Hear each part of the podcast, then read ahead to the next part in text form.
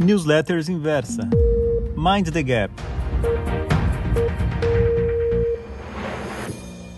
Olá, leitor. Aqui é o Marink. E no podcast de hoje eu quero explorar a seguinte pergunta: Qual seria o limite de atuação do Banco Central Americano, do Fed? Bem, eu gravo esse áudio nesta quarta-feira, dia 26, um dia em que os índices globais subiram, mas de uma forma não muito expressiva. Aqui no Brasil, a bolsa até caiu por questões políticas, mas o meu foco é na área internacional.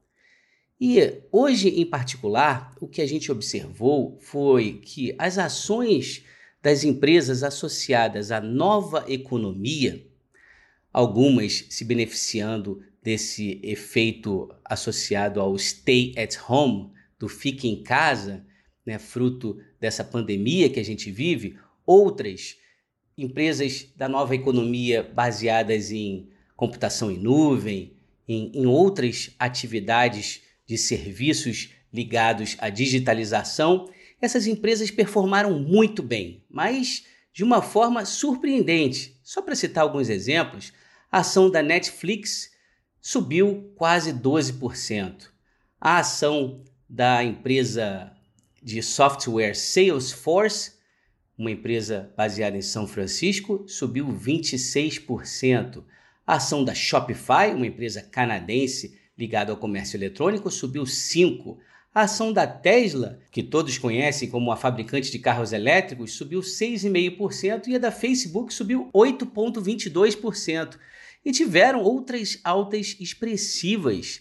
Por que a gente viu esse tipo de comportamento? Bem, uma das interpretações, e isso certamente ficará mais claro nessa quinta-feira, é, estaria associada a uma expectativa de que o presidente do Banco Central, o Jeremy Powell, ele irá fazer um anúncio em que deixará os investidores nesse segmento de nova economia bem mais tranquilos devido ao fato de que provavelmente ele dirá que a taxa básica da economia americana, o Fed Funds, ficará inalterado no patamar entre 0 e 0,25 por um prazo de 5 anos.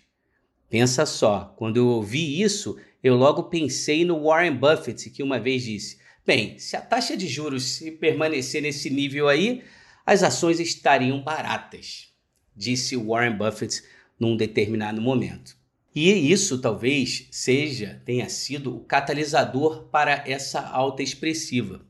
Eu que escrevo quase que diariamente, venho argumentando que é bem possível e até provável que a gente veja um mercado se comportando de forma análoga ao que foi visto na década de 40 na década de 50 nos Estados Unidos. Na década de 40, marcada pela Segunda Guerra Mundial, o que a gente viu foi um crescente endividamento do governo americano, chegou a atingir ali a 130% do PIB, algo né, é, dessa natureza. E o que a gente viu nos anos que dominaram as duas décadas, a de 40 e de 50, foi um crescimento inflacionário. Tanto é que um investimento de 10 mil dólares feito em 1941 em títulos do Tesouro Americano de 10 anos, ele, em 1952, esse investimento de 10 mil dólares se transformou, em termos nominais, em 12.700 dólares aproximadamente. Porém, em termos reais, houve uma desvalorização para 6.800 dólares. Houve uma perda brutal no valor real, no poder de compra do dólar durante esse período. A bolsa subiu em termos nominais. E essa é a narrativa que eu venho trabalhando, uma certa expectativa. E aí, qual seria o limite? O que, que pode dar errado?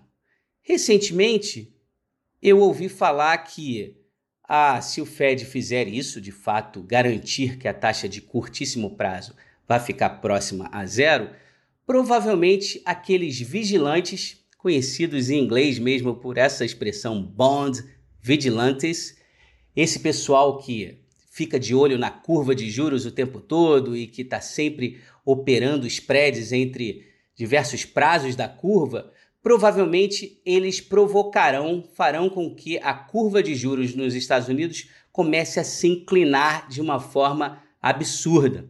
Imagine a taxa de curtíssimo prazo dominada pelo Fed próxima a zero e a taxa mais longa dominada pelo mercado bem mais elevada. Será que isso é possível? Possível certamente é. Será que é provável? Eu já penso que não, porque o próprio Fed, hoje em dia, né, e não é só isso daí, tomou forma lá depois como uma reação da crise de 2008, o Fed vem atuando em toda a curva. Ele fez operação twist, em que ele compra títulos longos e vende a curta, já fez de tudo. E certamente é uma possibilidade que o Fed continue a fazer isso, comprando títulos de longo prazo, dessa forma mantendo a taxa de juros de longo prazo também mais baixa, de forma que a curva de juros não se incline muito. Por que, que isso é importante? Isso é importante porque quando os analistas né, fazem estimativas com relação ao fluxo de caixa dessas empresas, sejam empresas tradicionais ou empresas da nova economia, a taxa de juros que é utilizada para trazer a valor presente o fluxo de caixa projetado não é uma taxa curta, mas sim uma taxa longa. Então, é muito importante para o Fed manter essa curva numa inclinação que seja aceitável pelo mercado. O nome disso é uma tal de intervenção que atende pelo nome em inglês de Yield Curve Control, é né, uma manipulação da curva de juros. Mas, poxa, se o Fed ele pode manter a taxa de juros do curto prazo inalterada por cinco anos e pode também manipular a parte longa da curva, será que há algum limite? Será que há algum risco de ficar comprado na bolsa de valores? Porque a princípio tudo nos leva a crer que essa bolsa vai continuar subindo ad eterno. A bolsa nunca mais vai cair. Será que isso é uma possibilidade? Novamente, em mercado financeiro tudo é possível, mas em termos de probabilidade, a gente tem que buscar uma solução ou pelo menos uma alternativa, porque para pensar aqui, explorar uma possibilidade de que algo dê errado nesse sentido. E qual seria a válvula de ajuste? Né? A válvula de ajuste, nesse caso, e eu busco argumentar aqui, talvez seja o dólar. E nesse sentido, vale a pena nós refletirmos a respeito do que ocorreu nos anos 80. Os anos 80 nos Estados Unidos foram anos difíceis no início da década. O Paul Volcker, que era o presidente do Banco Central, ele teve que combater a inflação que estava muito elevada. E aí ele levou a taxa de juros no começo, né, provocou uma certa recessão. Na época era o governo do Jimmy Carter. O Jimmy Carter nem conseguiu ser reeleito justamente porque a economia não, não ia bem.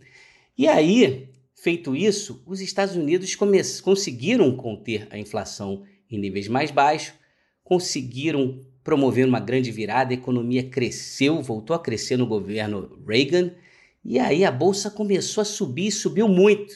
O dólar se valorizou demais. Num determinado momento, lá em 85, foi feito o Acordo de Plaza. Esse Acordo de Plaza foi um encontro das principais economias do mundo na ocasião para derrubar o dólar.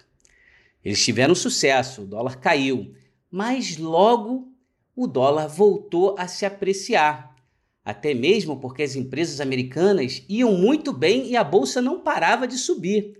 Até que em 87 foi feito um novo acordo, foi feito o Tratado de Louvre e o dólar, mesmo assim, ainda estava forte. Ele tinha se apreciado e ficou forte. E a bolsa, que ia muito bem, foi começou a enfrentar algumas dificuldades em setembro daquele ano de 1987, e quando chegou em outubro, outubro de 87, uma data conhecida, dia 19 de outubro, conhecida como Black Monday, o dia que ainda registra a maior queda num índice americano em um único dia, a gente teve essa queda, mas tivemos aí um evento que ocorreu no domingo, antes dessa queda, que se apresenta como um, um dos catalisadores para o ocorrido no dia seguinte. E esse evento foi um discurso feito pelo Jim Baker, que era o secretário do Tesouro dos Estados Unidos naquela ocasião, em que ele, na Alemanha, fez um discurso e disse: Se vocês não é, promoverem uma valorização no marco alemão, nós iremos desvalorizar o dólar. E esse discurso, de acordo com alguns especialistas, foi o catalisador para aquela queda.